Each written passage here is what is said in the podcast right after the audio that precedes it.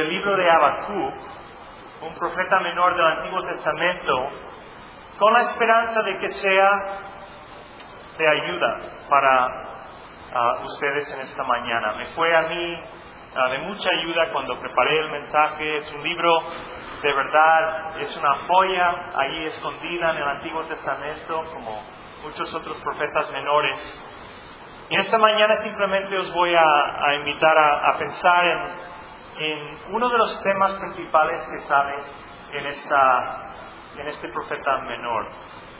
Así que antes de dar comienzo me gustaría pedirles que abran sus Biblias al libro de Habacuc, que es uno de los últimos libros en el Antiguo Testamento. O sea, podrían buscar Mateo, ir hacia atrás.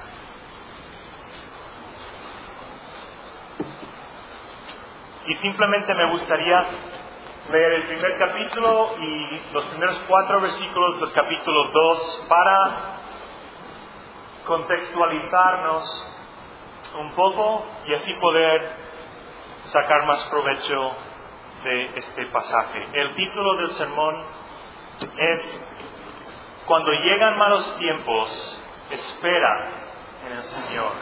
Cuando llegan malos tiempos, espera en el Señor. Habacuc 1.1. La profecía que vio el profeta Habacuc, ¿hasta cuándo, oh Jehová, clamaré y no oirás y daré voces a ti a causa de la violencia y no salvarás. ¿Por qué me haces ver iniquidad y haces que vea molestia? Destrucción y violencia están delante de mí, y pleito y contienda se levantan. Por lo cual la ley es debilitada y el juicio no sale según la verdad, por cuanto el impío asede al justo, por eso sale torcida la justicia. Mirad entre las naciones y ved y asombraos Ahora es la voz de Dios contestando, porque haré una obra en vuestros días que aun cuando se os contare, no la creeréis. Porque he aquí yo levanto a los caldeos, nación cruel y presurosa, que camina por la anchura de la tierra para poseer las moradas ajenas. Formidable es y terrible, de ella misma procede su justicia y su dignidad. Sus caballos serán más ligeros que leopardos, y más feroces que lobos nocturnos, y sus jinetes se multiplicarán, vendrán de, lejos sus jinetes y volarán como águilas que se, apresuran a devorar. Toda ella vendrá la presa, el terror va delante de ella y recogerá cautivos como arena. Escarnecerá a los reyes y, a los, y de los príncipes hará burla, se reirá de toda fortaleza y levantará terraplén y la tomará. Luego pasará como el huracán y ofenderá atribuyendo su fuerza a su Dios. Otra vez el profeta Habacuc. ¿No eres tú desde el principio, oh Jehová, Dios mío, Santo mío? No moriremos, oh Jehová, para juicio lo pusiste, y tú, oh roca, lo fundaste para castigar. Muy limpio eres de ojos para ver el mal y puedes ver el agravio, porque ves a los menospreciadores y callas cuando destruye el impío al más justo que él. Y haces que sean los hombres como los peces del mar, como reptiles que no tienen quien los gobierne. Sacará a todos con anzuelo y los recogerá con su red y los juntará en sus mallas, por lo cual se alegrará y se regocijará por esto hará sacrificios a su red y ofrecerá sahumerios a sus mallas, porque con, ello, con ellas engordó su porción, engrasó su comida. Vaciará por eso su red y no tendrá piedad de aniquilar las naciones continuamente. Ahora otra vez el Señor, sobre mi guarda, bueno, todavía, perdón, Habacuc, sobre mi guarda estaré y sobre la fortaleza afirmaré el pie y velaré para ver lo que se me dirá y qué de responder tocante a mi queja. Y Jehová me respondió y dijo, escribe la visión y declárala en tablas para que corra el que leyere en ella. Aunque la visión tardará aún por un tiempo, mas se apresura hacia el fin y no mentirá. Aunque tardare, espéralo, porque sin duda vendrá, no tardará. Y hasta aquí la lectura de la palabra de Dios. El, libro de Habacuc es un libro ah, fascinante. Y en su contexto es, ah, tiene lugar justo después del reinado de Josías. Ah, Josías fue un rey, como muchos saben, que restauró la gloria a Israel. Fue un rey justo, un rey que trajo, podríamos decir, avivamiento al país, un rey muy querido. Pero ahora, seguramente Habacuc ha visto algo del reinado de, Josías y ahora se han levantado otros reyes y otros gobernadores y la nación está otra vez en declive. Se, ha degenerado y se han perdido eh, todas las ganancias, digamos, morales, eh, éticas, espirituales de Josías. Y, y, así es como Habacuc no se queda indiferente.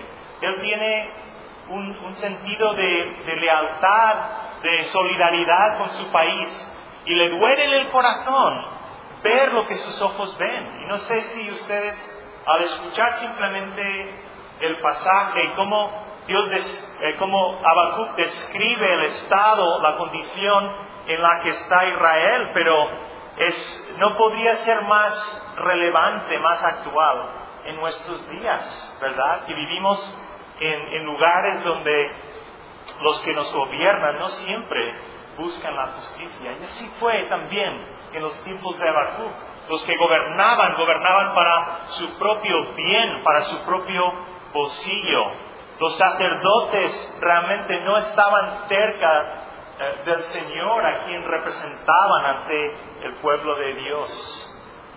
Los ricos oprimían a los pobres y la justicia brillaba por su ausencia.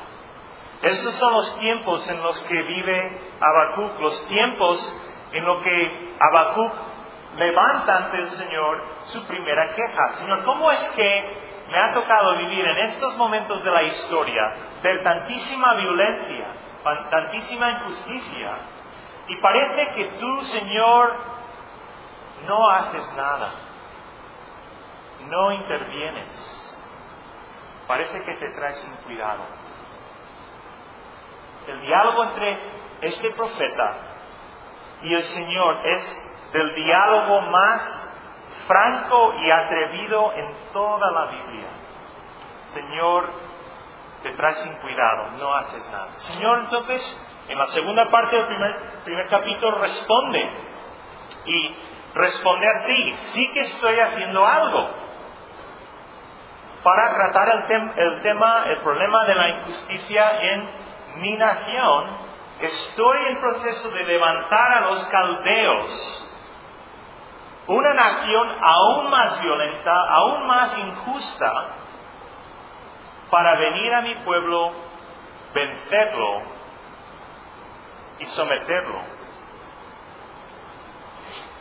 Abacú contempla la respuesta del Señor y, contesta en resumidas cuentas, Señor, no lo entiendo.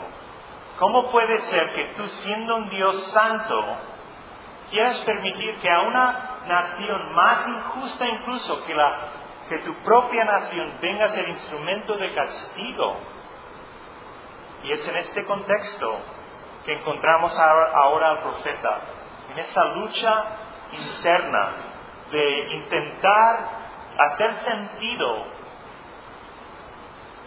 del mundo que le rodea en esos momentos, de sus circunstancias, de los problemas que ve. Y, traigo este, este mensaje porque creo que es justamente aquí donde muchos de nosotros podemos encontrarnos incluso en estos mismos momentos. Señor, ¿cómo es que estás permitiendo lo que mis ojos ven, en el entorno de mi trabajo, el entorno de mi familia, en el entorno de de este país que tanto quiero, pero veo que las cosas no se hacen bien. Así que creo que Habacuc tiene un mensaje para nosotros en este, en este día de hoy. Y quisiera de alguna manera ah, presentar el contenido bajo tres encabezados. ¿Cómo afrontar los problemas en la vida? En primer lugar, ¿cómo afrontar los problemas en la vida? En segundo lugar, ¿qué significa esperar en el Señor? ¿Qué significa? Porque, digo esto porque muchas veces es un dicho muy común entre los cristianos, ¿no? De consuelo, tú espera, hermano, espera en el Señor, pero entre el dicho y el hecho hay un buen trecho y a veces no nos aclaramos de, lo que significa, creo que Habacuc nos ayudará en ese sentido. Y en tercer lugar, ¿dónde encontramos pues la fuerza, el ánimo para hacer estas dos cosas? Es decir, afrontar los problemas de la vida y esperar en el Señor. Estos son los tres encabezados. En primer lugar, ¿cómo afrontar los problemas en la vida? Tengo que hacer una confesión aquí, y, es que he plagiado.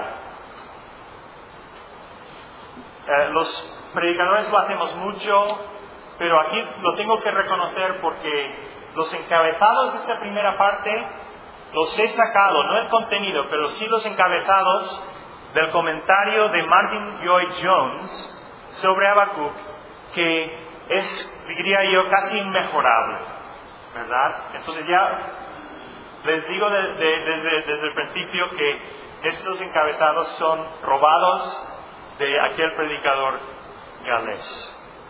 ¿Cómo afrontar los problemas? En primer lugar, piensa antes de reaccionar.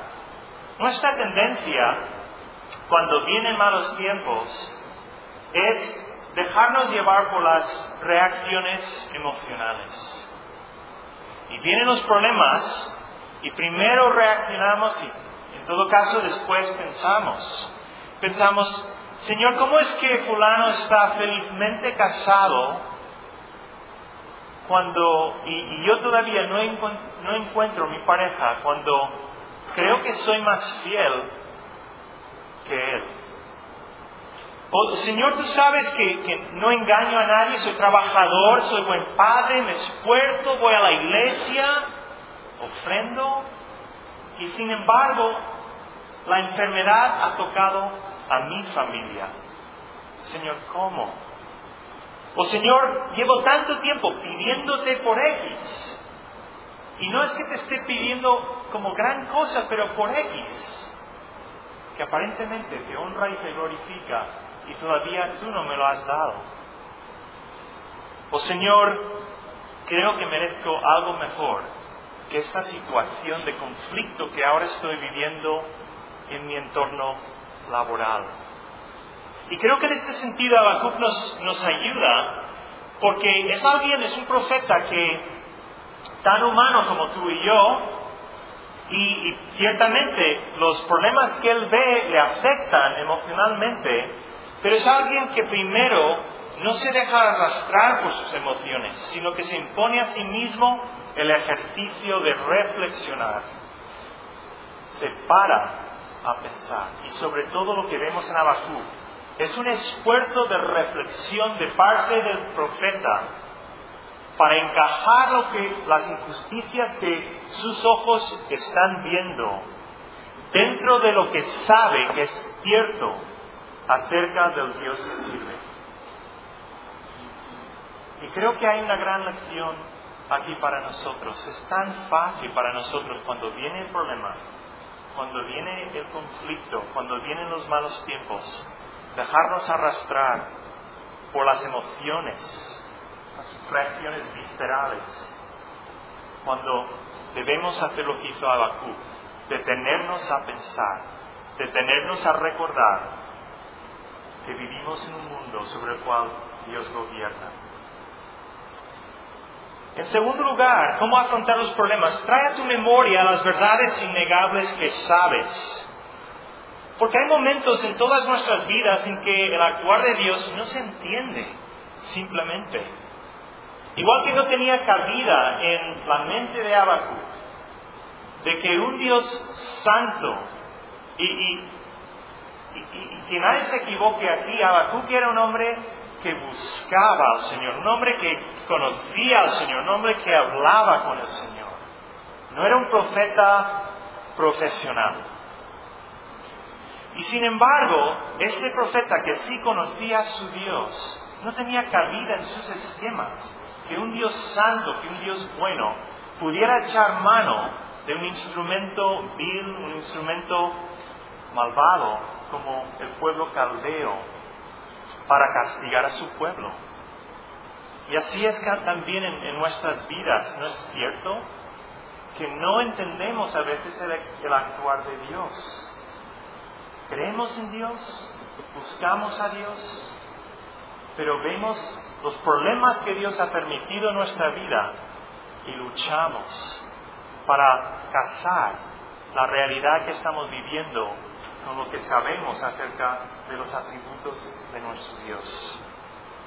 Y en eso es importante traer a la memoria, como hace Habacuc, las verdades indiscutibles que sí sabemos acerca de nuestro Señor. Veamos el versículo 12 del capítulo 1. Capítulo 1, versículo 12. Donde Habacuc hace este ejercicio, no entiende, pero trae a su memoria lo que sí sabe. Y, y en el versículo 12 dice, ¿acaso no eres tú desde el principio, Jehová? Recuerda que Dios es eterno Dios mío y santo mío, recuerda que Dios es santo. Oh Jehová, para juicio pusiste a los caldeos, tú, oh roca, los has establecido para castigar. Recuerda que Dios, perdón, es soberano, que está en control. Y este ejercicio es tan bueno también cuando vienen los malos tiempos, cuando Dios permite algo en tu vida que no acabas de entender. trae a tu memoria lo que sí sabes, verdades innegables, clávalas en la, la pizarra de tu mente. Aférrate a lo que sí sabes. Y por último, interpreta lo que no entiendes a la luz de lo que sí sabes. Interpreta el actuar de Dios que no entiendes, muy posiblemente, a la luz de lo que sí sabes. Vamos a ver algo que aquí me salté a propósito en el versículo 12.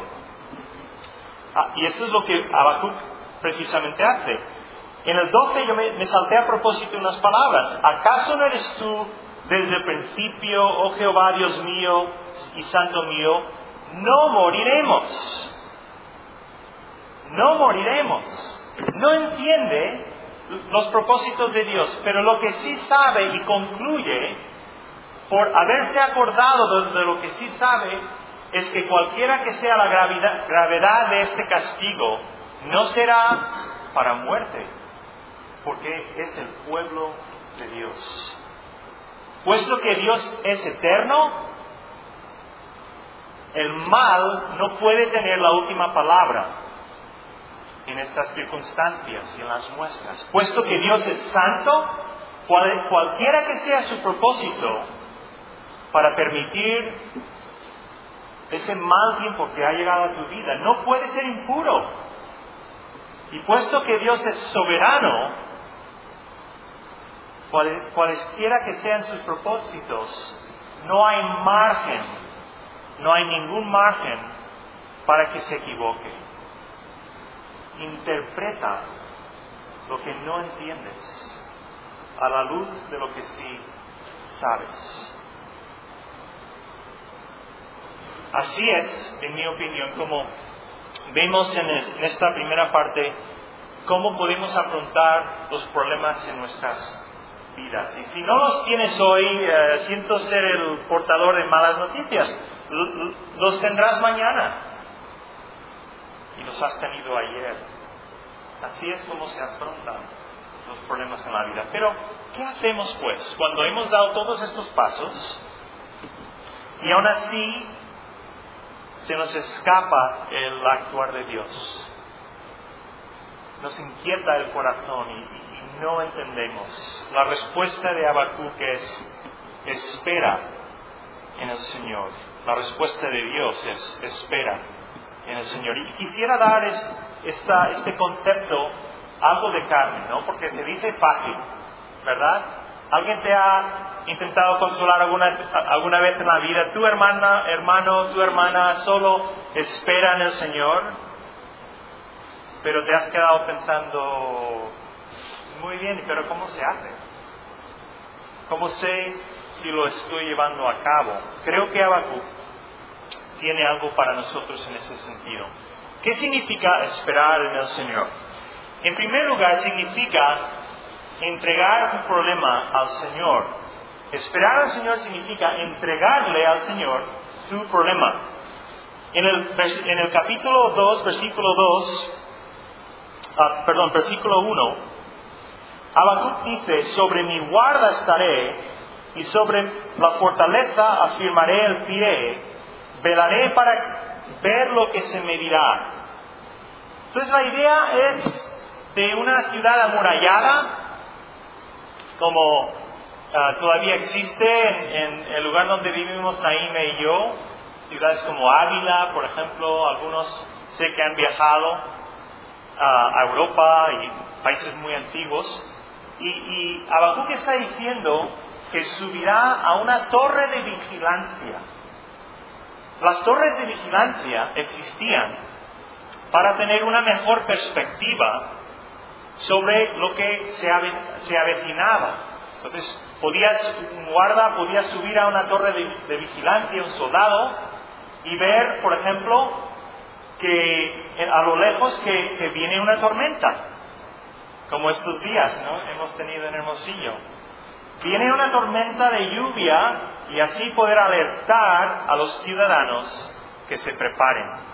Podía ver también si se acercaba una nación, un ejército enemigo, y, así también poder avisar a, los suyos del peligro. Podría también ver que se, se acercaba unos embajadores de otra nación, trayendo regalos, y también podía avisar al rey de la ciudad, al gobernador, se acerca tal o cual nación. Y creo que lo que Habacuc está diciendo es que ha entregado su problema, ha soltado su problema a los pies de Dios y que ahora lo único que le corresponde, tras haber dado, entregado el problema a Dios, es subir a su atalaya y esperar, velar, ver el horizonte, la llegada de la respuesta de Dios. Subir sobre nuestra Atalaya significa entregar totalmente nuestro problema a Dios, encomendar y esperar. Porque con mucha facilidad, ¿qué hacemos los cristianos cuando tenemos un problema? Vamos ante el Señor, ¿verdad? Y, oramos, intercedemos, supuestamente le entregamos nuestro problema al Señor, pero nos levantamos y ¿qué pasa? volvemos a preocuparnos, ¿verdad? Y ahí estamos otra vez con ansias en el corazón, con preocupación y a ver qué pasa, ¿verdad? Y eso, aunque no suene bonito, es señal de que en realidad no acabamos de soltar el problema. Hemos soltado el problema con una mano, pero con la otra ahí estamos. Pues sí, Señor, pero pero es que yo, es que yo. Subir a la atalaya es soltar y esperar la respuesta del Señor.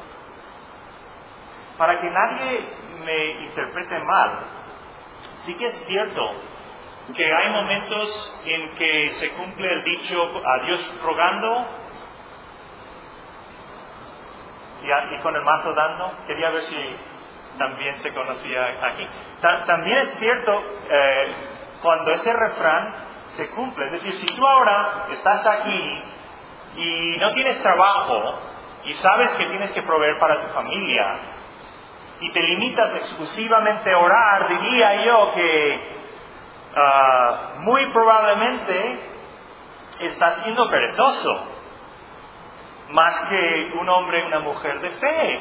Compra el periódico, abre, busca las ofertas de trabajo, llama, envía tu currículum.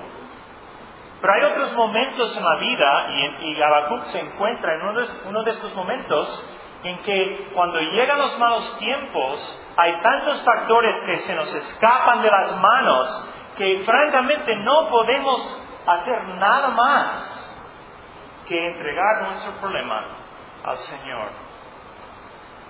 Subir sobre nuestra atalaya estar, vivir pendientes de que llegue la respuesta del Señor que necesitamos. Entregar significa soltar y soltar con las dos manos y esperar la respuesta.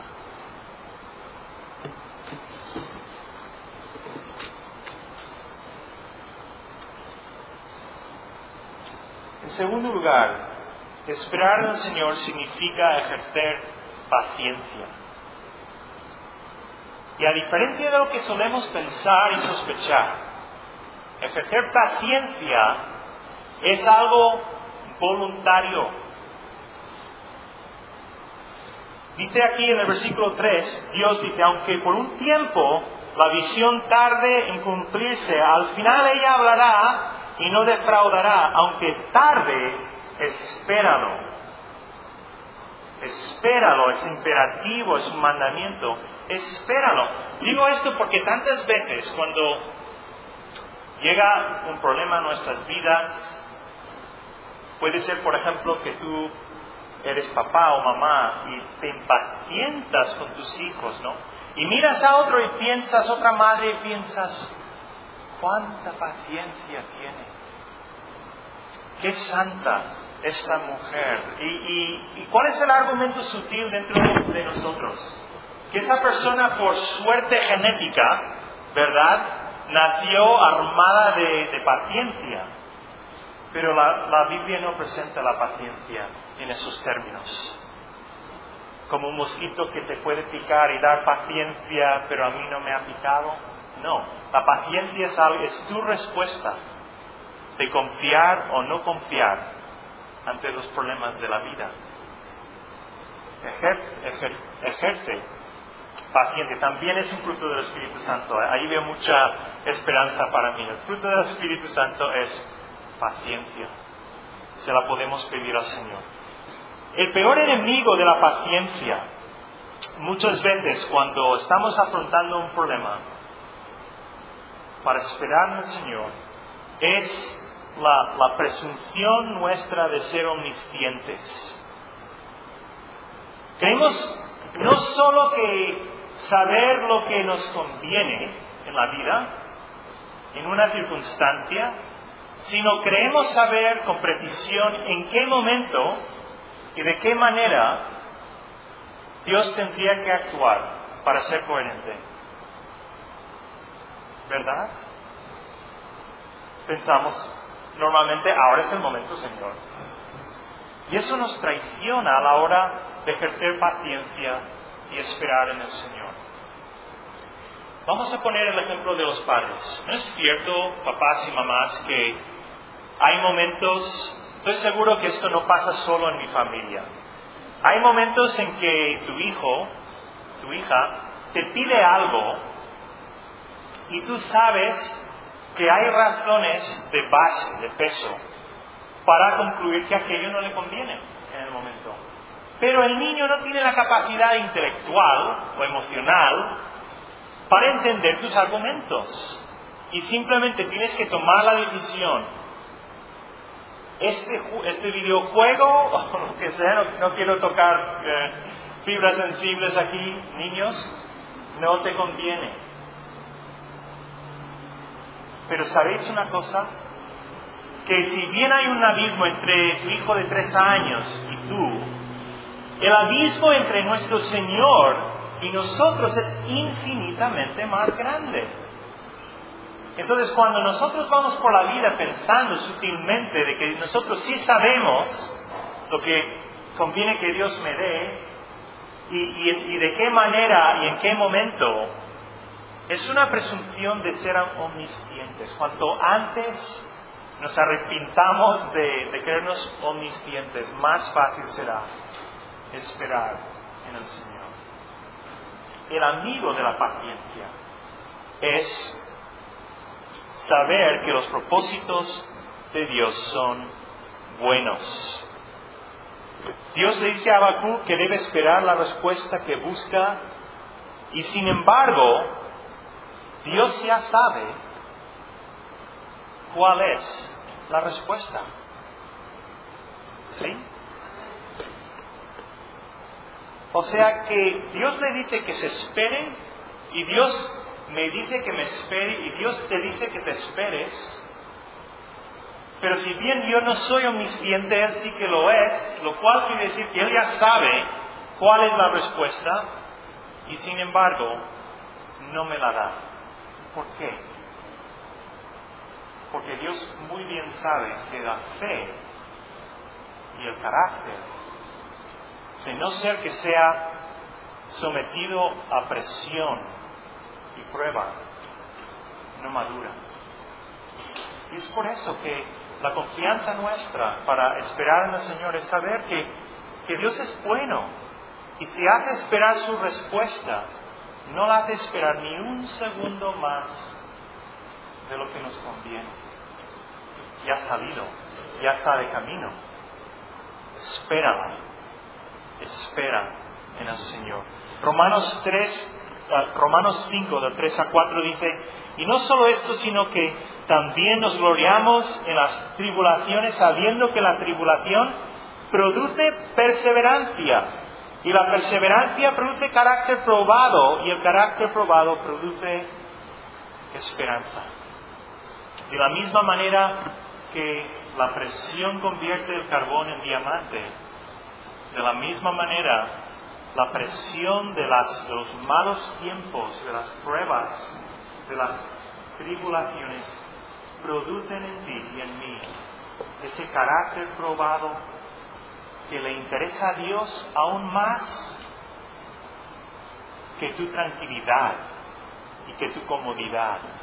A Dios le interesa más que lleguemos a ser más parecidos a su Hijo, de que pasemos por esta vida de flor en flor sin problemas. Espera, en, en último lugar, para esperar al Señor, debemos esperar una respuesta. Nuestra tendencia en ese sentido es desmayar. Encomendamos a Dios nuestro problema y oramos un día, oramos dos días, tres días, cuatro y ¿qué pasa?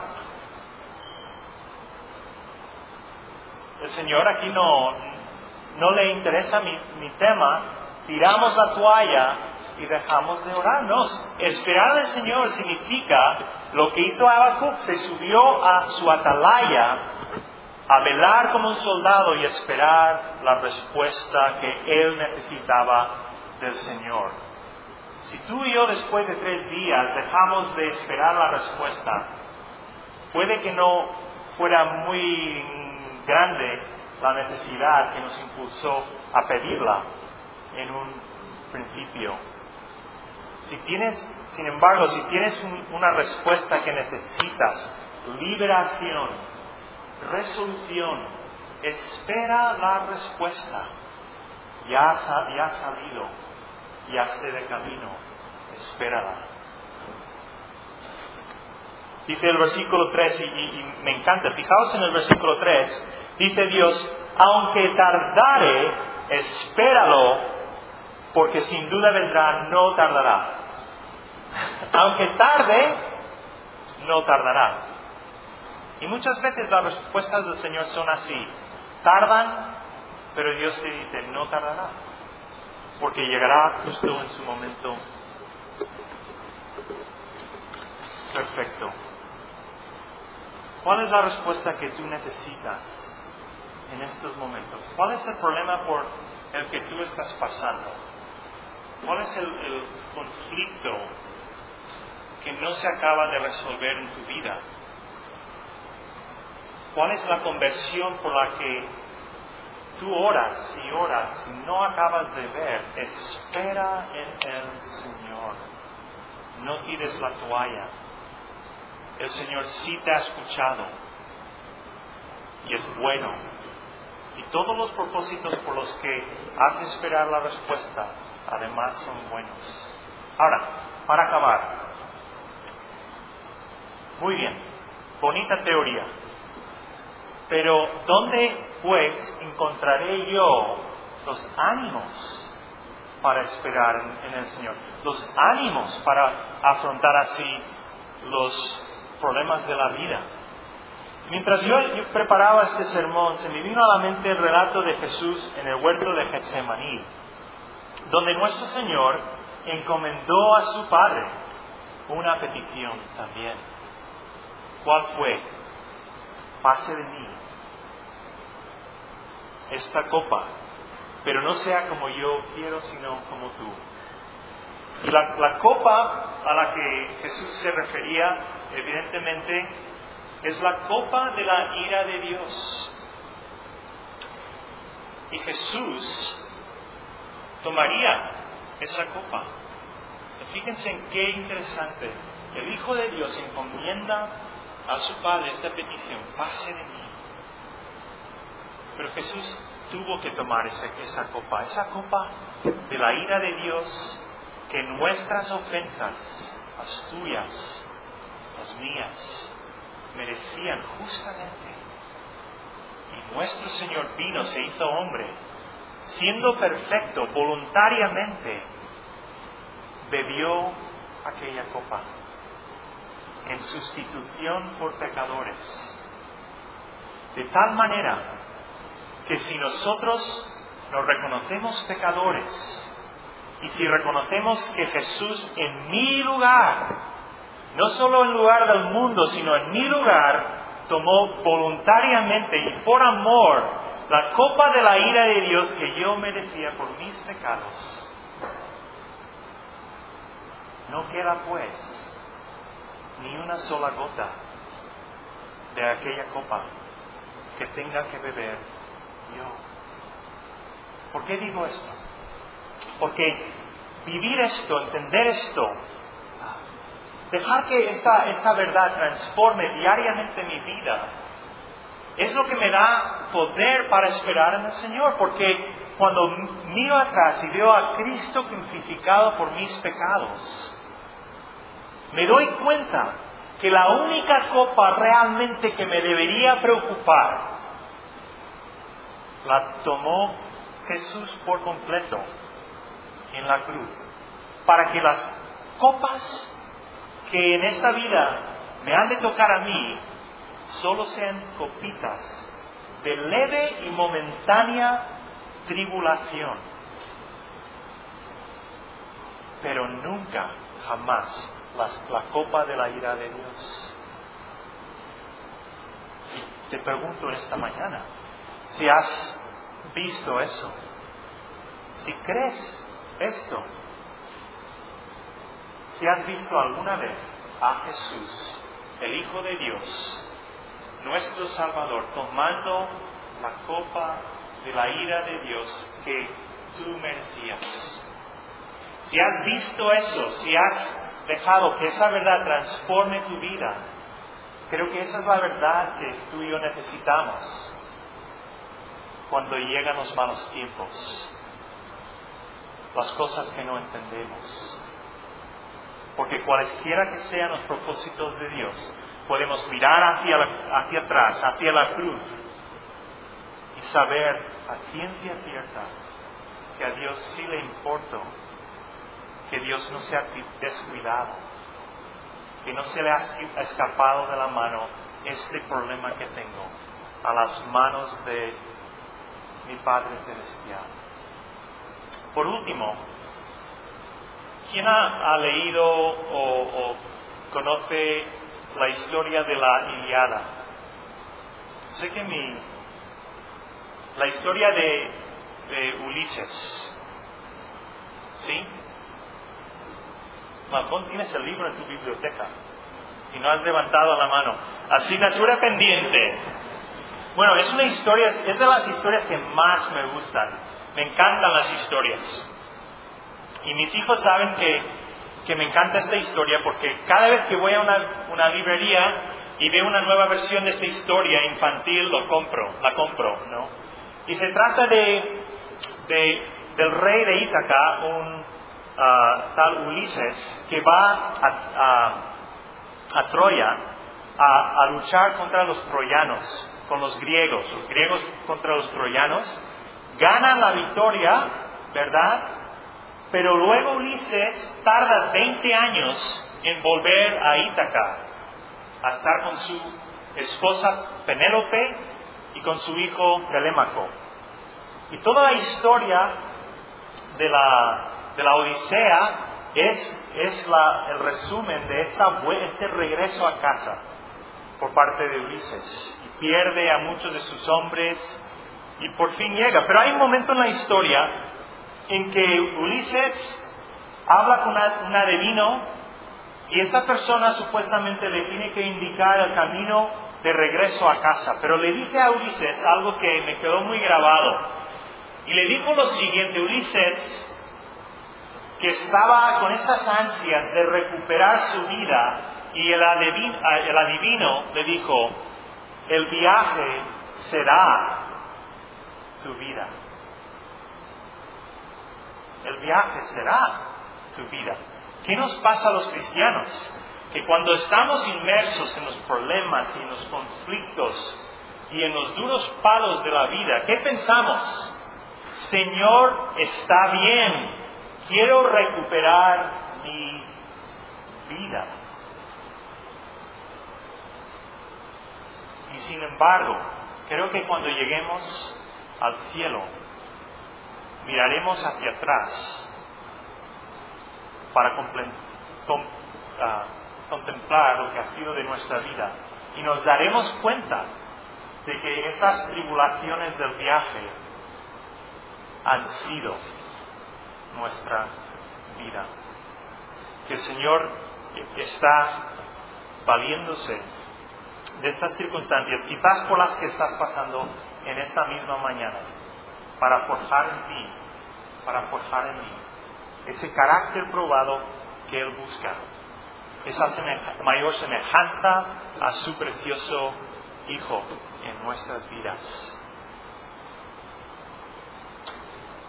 pues estoy muy agradecido por esta oportunidad que, he tenido y me gustaría acabar con una oración para que el Señor se selle en nuestros corazones y mentes su santa palabra y nos dé pues el, el aliento para ponerla en práctica. Vamos a orar. Señor, te damos gracias en esta mañana por tu palabra, porque es viva y eficaz, es increíble, como un profeta menor, muy antes de Cristo, nos puede hablar al ser humano, al hombre y la mujer de hoy en día, y tener el tipo de impacto que, ah, que debería tener en nuestras vidas. Señor, tu palabra es eterna y vemos evidencias en cada página de ella. Pero pedimos, Señor, en nuestra debilidad, que nos alientes en esta mañana para que cobremos fe y esperanza para ponerla por obra. Señor, habita en nosotros en mayor medida por medio del Espíritu Santo para darnos, Señor, la vida de Jesús, para que podamos estar a la altura de lo que tú pides de cada uno de nosotros. Y Señor, si hay alguien aquí que no ha visto a Jesús tomando en su lugar la copa de tu ira. Señor, te pido que hoy sea el día, el día de poner toda su confianza exclusivamente en Jesús para salvación, para nunca jamás tener que probar ni una gota de tu ira personalmente. Señor, pedimos que así sea. Bendícenos, te pedimos en el nombre de Jesús. Amén.